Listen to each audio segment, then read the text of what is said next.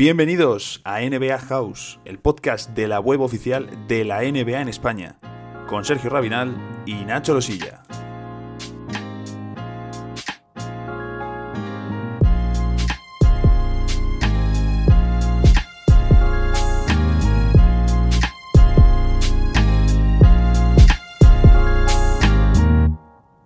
Estamos ya con el episodio número 56 del podcast, con el sexto y último episodio de resaca de las finales, porque ya tenemos campeón, ya tenemos MVP de las finales y por supuesto con esto llega el final de la temporada 2019-2020,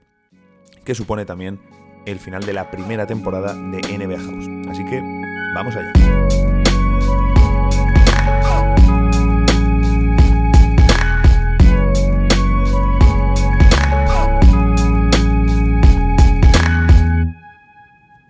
Termina la temporada 2019-2020 eh, de la NBA con Los Ángeles Lakers como campeones, LeBron James como MVP de las finales y ese empate de 17 títulos entre la franquicia de Los Ángeles y su eterno rival, los Boston Celtics. Termina la temporada, también eh, vamos a utilizar este podcast como a modo un poco de cierre de, temporada, que realmente lo estábamos comentando ahora Sergio y yo. Mm, el draft es el próximo mes, después viene la agencia libre y antes de que nos demos cuenta, estaremos ya con la siguiente temporada y planteándonos mm, pues, quién será ese nuevo campeón, cómo serán los Lakers del año que viene, los Brooklyn Nets con Durant y Kyrie, la vuelta de los Warriors, muchísimos temas, pero desde luego lo que toca hoy es hablar de Los Ángeles Lakers, los campeones, el equipo más serio, el mejor equipo de la temporada, y por el otro lado también, por supuesto, de Miami Heat y de eh, su espectacular año, eh, los playoffs y lo que se viene por delante, que es muy interesante, por supuesto, también de la franquicia de Florida. Sergio, termina la temporada ¿Cómo, cómo resumirías el, título de los Lakers, el, cuarto de LeBron y el primero de Davis? Muy buenas, Nacho. Yo creo que así a buena pluma, yo creo que es un título justo que ha coronado al equipo más regular, que ha sabido adaptarse mejor a las condiciones, que en definitiva eh, cada temporada es se resume en eso. Hay días, hay veces en las que eh, es una lesión en la que hay que hacer frente, otras es una mala racha, una mala dinámica, o un rival que llega en horas bajas. Y en este caso, pues ha sido una pandemia mundial y un contexto de burbuja. Los Lakers han sido los que mejor se han adaptado y los que mm, han conseguido dar con la tecla en cada una de sus eliminatorias, lo cual no es nada sencillo. Y yo creo que han demostrado que son un merecido campeón y que mm, no, han, no, han, dado opción a ningún rival a, a, poner contra las cuerdas, perdón, a, poner en entredicho su candidatura de, de candidatos legítimos al anillo. Y yo creo que esa es la mejor noticia que podemos tener. Ha sido un, un anillo justo, sin ningún tipo de polémica extradeportiva o que no tenga que, o que tenga que ver con los árbitros, y eso es sumamente positivo para la, para la competición. Y de cara al futuro, pues abre muchísimas preguntas porque aunque Anthony Davis tiene que renovar, está seguro que, extenderá su contrato con los Lakers, como es lógico, pero queda esa duda de qué va a pasar con en las próximas temporadas, como decías, con la vuelta de los Nets, con ese refuerzo de los Warriors y las incógnitas de la conferencia este y, y de los Clippers. Y luego también que al final no deja de ser curioso, yo creo que ha salido por ahí alguna vez mm, la típica tabla de porcentaje de acierto en triples de los campeones de los últimos 10 años. Y creo recordar que todos los equipos, o por lo menos los últimos cinco, o lo típico de siete de los últimos diez, todos estaban entre los diez mejores tiradores en porcentaje de la liga. Podían tirar más o menos, pero todo eran equipos que tiraban bien de tres. Y estos Los Ángeles Lakers, que ayer arrasan a Miami sin contemplaciones, les arrasan lanzando 11 de 35 en triples, 31,4%. Es decir, ese vicio de todo el año del problema del tiro de tres y que en las finales no han renunciado nunca al tiro y es lo que precisamente quería Miami y aún así anoche les arrasan. Vemos como unos Lakers han arrasado y lo que tú dices en playoffs han dado la sensación de anular a todos los rivales y Miami ha sido el equipo que más le ha, que más le ha plantado cara, pero al resto les han pasado bastante por encima, no han tenido momentos realmente de, ahogo estos Lakers, porque ayer que podía ser esa mayor situación, vemos eh, una versión desatada suya en las finales, pero mm, no creo yo que con, esta plantilla te dé mm, para repetir o por lo menos como para, evidentemente partes con esa etiqueta de que eres el campeón, pero los Lakers eh, tienen que meter uno o dos ajustes para el equipo la próxima temporada si quieren, yo creo, realmente revalidar esa etiqueta de favoritos por muy campeones que sean. Totalmente, porque no nos engañemos, este equipo de Lakers, como dices, es realmente sorprendente que haya llegado no solamente a unas finales de la NBA, sino al hecho de conquistarlas, porque tú miras el uno por uno de los jugadores, y más allá de LeBron y de Anthony Davis, y quizás eh, Danny Green, que ahora está muy denostado, pero que antes me salía en, en Twitter un vídeo del primer partido de, liga de, de, ante los Clippers, que si te acuerdas fue el máximo anotador, el segundo máximo anotador, eh, ha pasado un, año de eso y ya se nos olvida ese tipo de cosas, pero Danny Green ha tenido muy buena temporada. Lo que pasa es que en un contexto de burbuja, pues bueno, no ha estado a la altura de lo que se esperaba, pero en definitiva ha sido una pieza clave durante todo el año. Em, lo que comentas del triple, estaba así buscando un poco rápidos los, eh, los datos y es que un 35% lo que pasa es que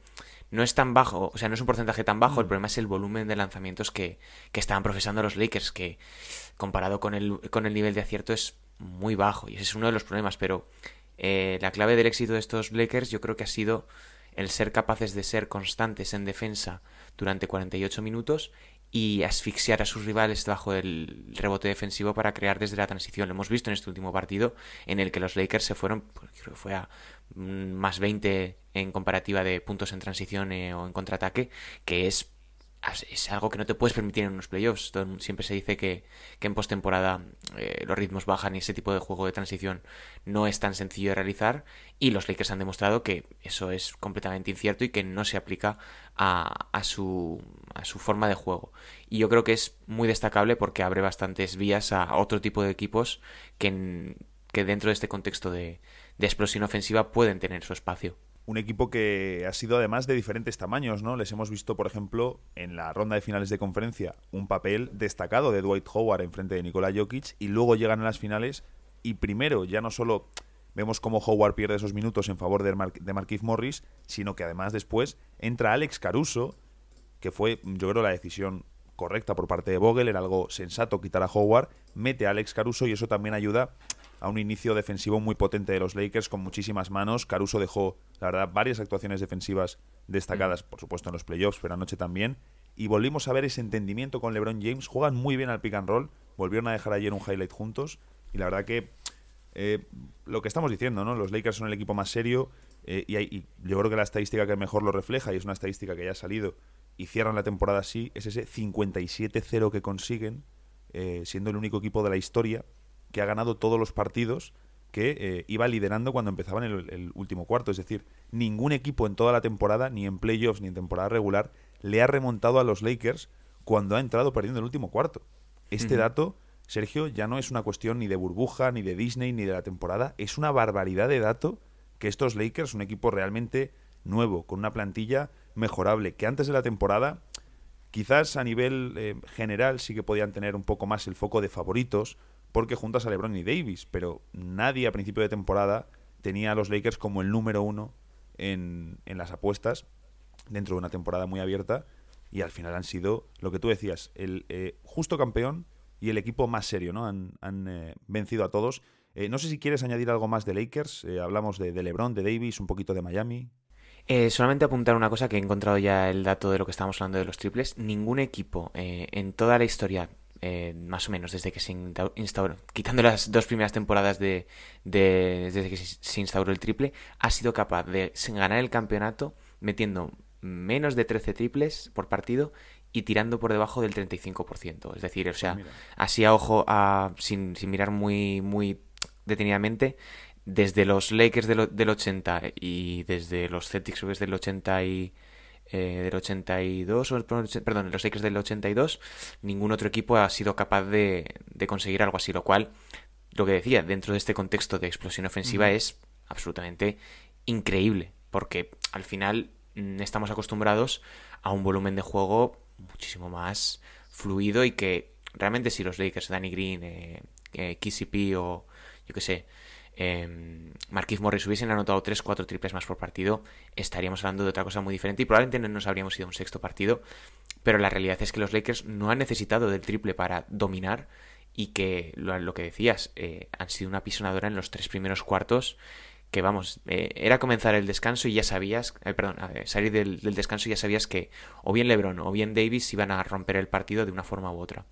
Em, lo que decías, hemos tenido ahí un pequeño lapsus, no lo habéis escuchado porque lo he recortado. Em, claro, LeBron James ha promediado 29,8 puntos, 11,8 rebotes y 8,5 asistencias. Pero la cantidad de asistencias potenciales que ha dejado LeBron, hmm. sobre todo con eh, pases a tiradores, también es algo que han buscado los Lakers, lo estamos viendo ahora con estas cifras. Mm, es que podría haber sido perfectamente el triple doble, a poco que ese triple o otro triple eh, hubiese entrado. Danny Green, por cierto, mm, lo que has dicho es que al final, a nivel defensivo, Danny Green es fundamental para este equipo, porque KCP Bradley, que el año que viene supondremos que estará, veremos qué hace con esa opción de jugador.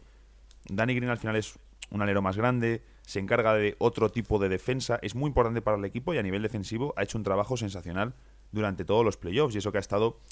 no, no ha sido un jugador que haya acumulado eh, más de 30 minutos, como ha podido hacer KCP, que sí que ha estado más encendido en ataque. Pero, por ejemplo, ayer Danny Green sí que metió los triples, 3 de 7, 43%. Sí que es cierto que un par llegan ya en la segunda parte, pero por lo menos ayer los mete. Entonces, yo creo que con un caso como el de Danny Green, es cierto que son 15 millones, pero si no encuentras algo que realmente sea mejor, si no dices, oye, vamos a traer algo que sea mejor, tampoco tienes que regalar a Danny Green. Es decir, el tío tiene su valor, sabe aportar mucho en defensa, y es que objetivamente son sus peores playoffs en el tiro. Eh, creo que desde que gana el anillo San Antonio y posiblemente sean sus peores playoffs en el tiro de toda su carrera. Claro, y es que además venía de. O sea, es que se nos olvida muy rápido porque ha pasado un año, pero es que venía de hacer unos playoffs con los Raptors en los que era absolutamente fundamental. O sea, el trabajo que realiza, como dices, en defensa y abriendo el campo en ataque para Kawhi y para eh, Siakam, a mí me parece sensacional y creo que eh, pues Danny Green es esto, hay días en los que tiene un 4 de 4 y otros en los que tiene un 3 de 10, pero es que él es siempre un 7 en, defensa y pues es un jugador muy comprometido, que es muy veterano y que yo creo que considero que tiene todavía un, valor bastante alto dentro de los equipos contenders. Em, pero es que la, clave de estos Lakers es esa compenetración que han tenido Anthony Davis y LeBron James, que yo creo que no hemos visto en ninguna otra pareja de LeBron, porque en cierto sentido siempre había sido como una especie como de turnismo, quizás en a excepción de, ese primer intento con, con Dwayne Wade en el que hablo de 2011 cuando pierden el anillo en el mm. que realmente sí que trabajaban en consonancia luego Wade pues empieza a tener problemas físicos y demás pero creo que es objetivamente la, la pareja con la que mejor se ha entendido la que mejor sinergia han tenido en cancha y que han desplegado un dominio defensivo que a estas alturas de, su carrera yo no esperaba de LeBron James.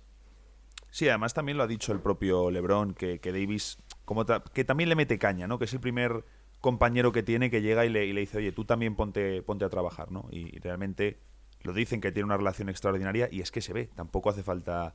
mm, explicarlo porque tú ves sus imágenes, mm, también tienen momentos de pique, pero es ese pique de, de, honestidad, de que se dicen las cosas, de que trabajan juntos, ¿no? Y al final eh, los resultados han sido excelentes para ellos en su primer año y aún así tengo que decirte, mm, no les hemos visto tanto, por ejemplo, jugar entre ellos en esta ronda contra Miami. No sé si ha sido en parte por los problemas físicos de Davis, no sé si ha sido por planteamiento de, del staff de Lakers, que evidentemente tenía un plan, que era buscar mucho el triple, bloqueos de los pequeños a LeBron y los mismatches, pero sí que hemos visto a Davis en esta ronda contra Miami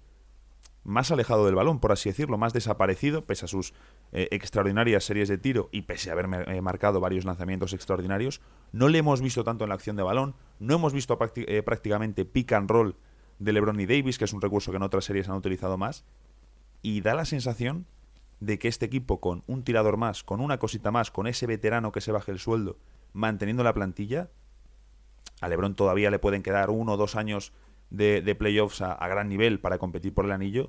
todavía podemos ver una mejor versión de estos Lakers con LeBron y con Davis juntos. Totalmente, lo único que necesitan es encontrar lo que dices, esa pieza que no, les, no tanto que les ayude en playoffs, sino que eh, permita volver a ser un equipo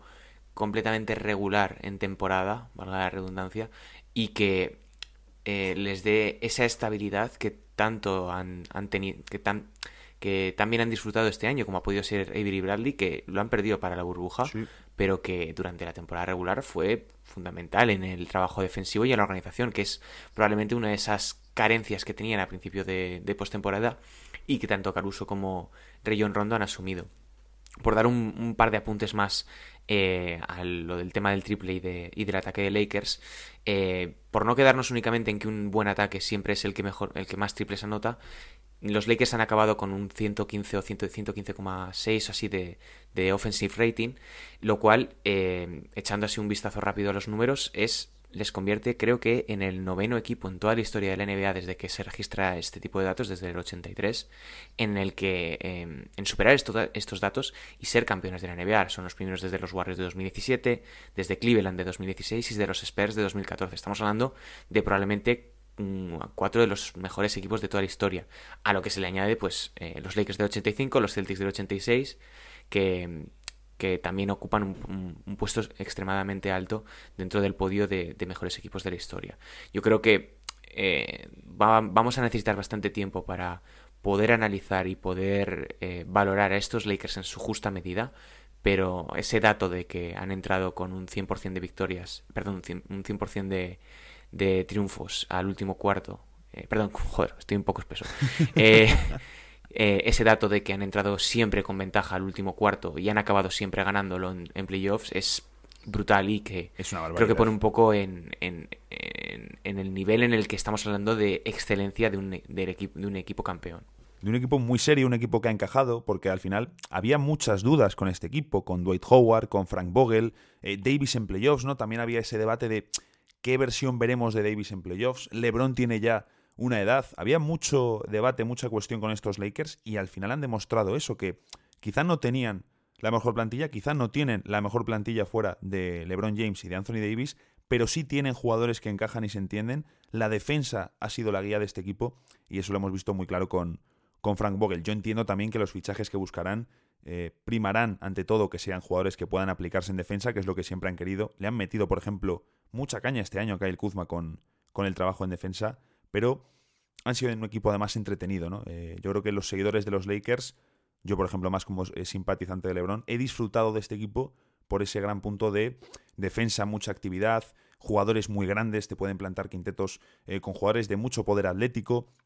gran entendimiento, ¿no? Y, al final han sido un equipo muy disfrutón, así que merecidísimo título y al final todos en Disney estaban con las mismas circunstancias, con las mismas características de juego para, para, todos es lo mismo y, los Lakers allí han sido los mejores. Así que, por supuesto, una temporada muy extraña, pero ahí están los Lakers con el decimoséptimo título. Luego también me ha estado gustando, he estado viendo imágenes de la celebración. Rob Pelinka estaba muy excitado durante eh, la celebración, durante el discurso de, LeBron. Me, me, hacían muchas gracias sus, sus reacciones. Y luego sí que es cierto que al final, eh, con, la prensa, con algunas personas, pues lo de Kobe se les ha ido un poco, ¿no? Con, con las cifras, con tal, se les ha ido un poco. Pero luego sí que ves realmente que, que para ellos sí que ha sido todo el rato eh, un, foco de atención. Eh, dijo Davis que él, por ejemplo, bueno, utilizó unas zapatillas de Kobe en el anterior partido para ganar. Mm, han estado siempre muy, muy atentos con esto. Rondo ha dicho, un jugador que el único anillo que tienes con los Celtics,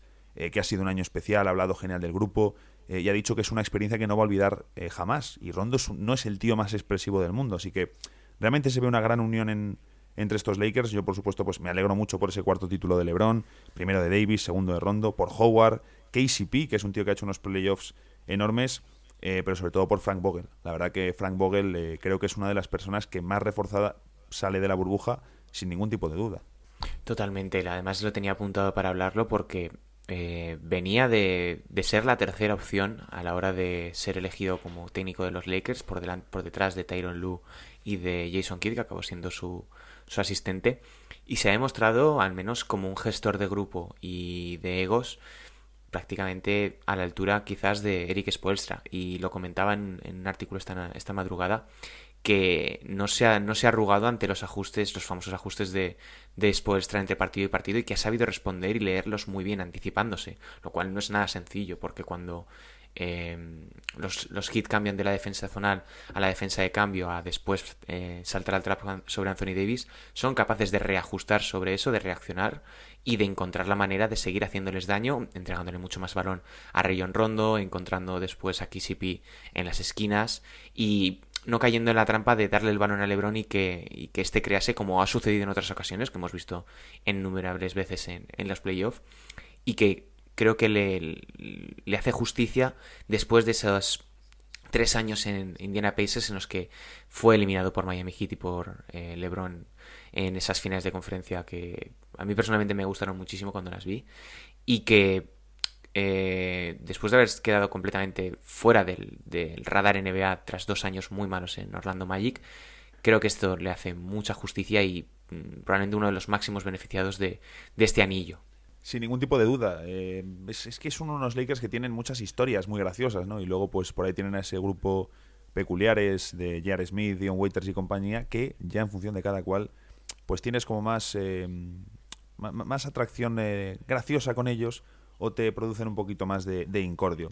Pero muchas historias, por supuesto, estos Los Ángeles Lakers y como decimos, un equipo con margen de mejora. Vamos a ver lo que hacen los Lakers, cómo plantean también los próximos años de LeBron James y en qué momento este bicho, en qué momento esta bestia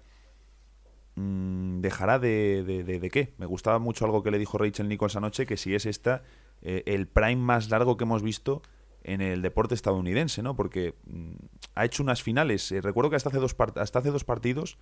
el debate entre el MVP de LeBron y Davis estaba muy vivo y realmente había mucha división. Pero con dos partidos, mm, LeBron ha sentenciado el debate, lo ha cerrado, por lo que sea, por Mm, si Davis estaba tocado, si lo que fuese, ha estado al, nivel que se espera ya de él. Ha hecho otras finales sensacionales, va a hacer 36 años en diciembre. Es que ya no nos queda nada por decir de este tipo, pero desde luego, nosotros que hemos pillado sus años, que no hemos vivido a Jordan como tal, eh, tú ya lo dijiste aquí cuando hablamos de las Dance, LeBron es, eh, para los de nuestra generación, es nuestro Michael Jordan. Totalmente, y además es esa sensación cuando lo ves jugar de que de que puede hacer realmente cualquier cosa con el balón en las manos y que le da igual quien tenga enfrente, que parece que, este, que le estemos viendo al mismo nivel físico y ofensivo de, de 2012 y han pasado eh, ocho años de, su primer anillo. A mí me parece eh, un jugador, eh, más allá de lo histórico y de lo obvio, me parece un jugador completamente único. Y creo que eso es lo mejor que se le puede decir a, a cualquier estrella en la NBA y no creo que haya necesidad de compararlo con ninguna leyenda de ninguna otra ninguna otra leyenda de la NBA y quizás ese, ese prime eh, continuado solo se pueda comparar quizás con, con el propio Jordan o con otros como Bill Russell que, que, se retira también en la, en la cumbre. Lo mejor del LeBron yo creo que es que no atisbamos el final de, de su carrera y eso es positivo para él, positivo para la NBA y en general para cualquier aficionado a este, a este deporte. Pues así es, eh, los Lakers. Eh, es que tenemos ya todos los Lakers ahí. Eh, además, si os metéis en la web, tenemos cobertura de todos, de, los que han ganado, los que han perdido, los que salen reforzados, los que no, historias de Caruso, de Howard, de LeBron, de Davis, un poquito de todo, porque mm, lo merecen, porque lo merecen, como decimos. sí que quería, evidentemente, resaltar de Anthony Davis, ya hablamos de ello en su día, pero termina con una de las mejores eh, series de defensa y combinación en el tiro de que hayamos visto jamás en las finales. Y yo creo que también Jimmy Butler, eh, su actuación también por el contexto de su equipo, eh, con las cifras que ha dejado, con el dominio que hemos visto en un par de encuentros, mm, yo creo que se podría discutir también perfectamente que Jimmy Butler ha hecho una de las cinco mejores actuaciones de la historia de las finales, sobre todo por lo que digo, por el contexto de Dragic fuera, que le vimos al pobre ayer intentar lo que podía hacer por la pista y a Debayo también fuera, que al final hablamos de eh, tocado y jugando eh, tocado los últimos partidos. Por contexto, lo que hemos visto de Balder, lo que hemos visto de Davis y el nivel ya que nos tiene acostumbrados de LeBron, pero realmente lo que hemos visto de Davis, esa combinación de defensa y de tiro, que ha sido algo realmente absurdo, sus series de tiro, eh, y lo de Jimmy Butler son de las mejores actuaciones que hemos visto jamás en finales. Totalmente, o sea, lo de Jimmy Butler es lo mismo que lo mismo que con LeBron, una sensación de que coge el balón y puede anotar en cualquier forma, salvo desde el triple, pero bueno, eso es otra cosa. Eh, bastante destacable. Un último dato de, de, lo, que decías de Anthony Davis. Eh, LeBron y, AD son la primera pareja, son desde Kevin Durant y Stephen Curry en anotar más de 26 puntos los dos eh, individualmente, por encima del 55% de acierto, que se unen al mismo tiempo a Kobe Shaq, que lo hicieron también en 2002 y en 2001. Estamos hablando de una pareja única en la historia y que yo creo que sirve un poco para añadir un poquito más a, a la justificación de por qué estos Lakers son los justos merecedores de este campeonato, porque en definitiva, no ha habido otro equipo ni ninguna otra pareja que les haya conseguido eh, ganar más de dos partidos, que eso es francamente destacable en unos playoffs tan largos y, y tan express. En una temporada que era muy abierta, ¿no? Que podía pasar cualquier cosa y así ha sido, ¿no? Esas guías, esas previas, esas hojas de ruta que esperábamos, al final se han roto todas, evidentemente, ya no solo por la competición en sí, sino por todos los factores que la han condicionado y todo lo que ha sucedido. Una temporada absolutamente inverosímil por todo, que prácticamente comenzó, es que ha sucedido de todo este año a nivel de baloncesto, comenzamos con ese mundial eh, que termina ganando España con a, modo de pretemporada para nosotros, por así decirlo, después de una agencia libre y un verano que fue de absoluta locura y todo lo que ha sucedido por el medio, ¿no? Eh, por supuesto las tragedias de, de, Kobe y del accidente, eh, el All-Star, luego tuvimos el parón, todo esto tan extraño, la burbuja, la burbuja además, que ha sido todo un éxito al final. otras ligas están teniendo muchísimos problemas y la NBA ha vuelto a ser un modelo y un ejemplo completamente a seguir por su gestión de absolutamente todo. Y ahora terminamos con unos playoffs que han sido de, mucho disfrute, yo creo. Hemos disfrutado mucho de estos playoffs. Y luego unas finales que comenzaron mal y nos han dejado con un gran sabor de boca y sobre todo lo de lo que decimos, ¿no? Que los Lakers han sido el equipo más serio y ha ganado el mejor equipo con una gran historia. Ha sido un año, Sergio, intenso. Totalmente, un, más de tres, no sé si son 355 días de, de temporada regular como, como tal de, partidos pero la sensación, al menos entre tú y yo, es que no hemos parado desde que empezó el Mundial de, de China. Y cansancio, cansancio, cansancio, como si nosotros hubiéramos estado jugando. Y la, verdad es que yo personalmente tengo unas ganas de, pillarme dos o tres días seguidos de vacaciones horribles. Y, de no volver a ver un partido de NBA en cinco años. Me, me ha gustado que, que, bueno, los dos hemos dormido hoy a pierna suelta. Eso ha sido un disfrute. La verdad que hoy ha sido de los días que mejor he dormido en meses. Total, yo me eché, creo que fue a las 7 o a las 8, no, estoy seguro, y bueno, me desperté a las 12, vamos, como si hubiese dormido 12 horas. Así es, ha sido una noche fresquita en la que hemos podido dormir bien y el final de la 2019-2020 también supone el final de la primera temporada del podcast de NBA House. Entonces este episodio nos sirve un poquito de, parón, de descanso antes de la nueva temporada, que claro, eso que estábamos diciendo, no va a ser algo de dos meses sin podcast ni mucho menos porque en un mes tenemos el draft, después la agencia libre, habrá traspasos, habrá movimientos y tendremos que comentar muchas cositas para esa temporada 2021, prácticamente la podemos llamar. El caso es que nos sirve esto un poquito de, parón, que también tenemos que coger un poquito de vacaciones, que no estaría mal, eh, y nos organizaremos de cara a la siguiente temporada. Pero lo dicho, eh, este episodio, que sirve de cierre este lunes, con Los Ángeles Lakers como campeones, con LeBron James con su cuarto título, Anthony Davis con su primero, y las tantísimas, tantísimas historias buenas y malas que nos deja esta 2019-2020.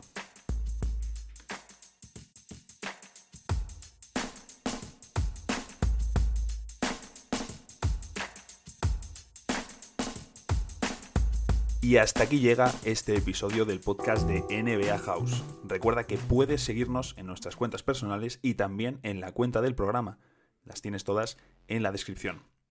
Puedes compartirlo si te ha gustado y también, si estás en iBooks, nos dejas un like que no te cuesta nada y a nosotros nos viene muy bien. Además, nos puedes dejar en un comentario todo lo que quieras.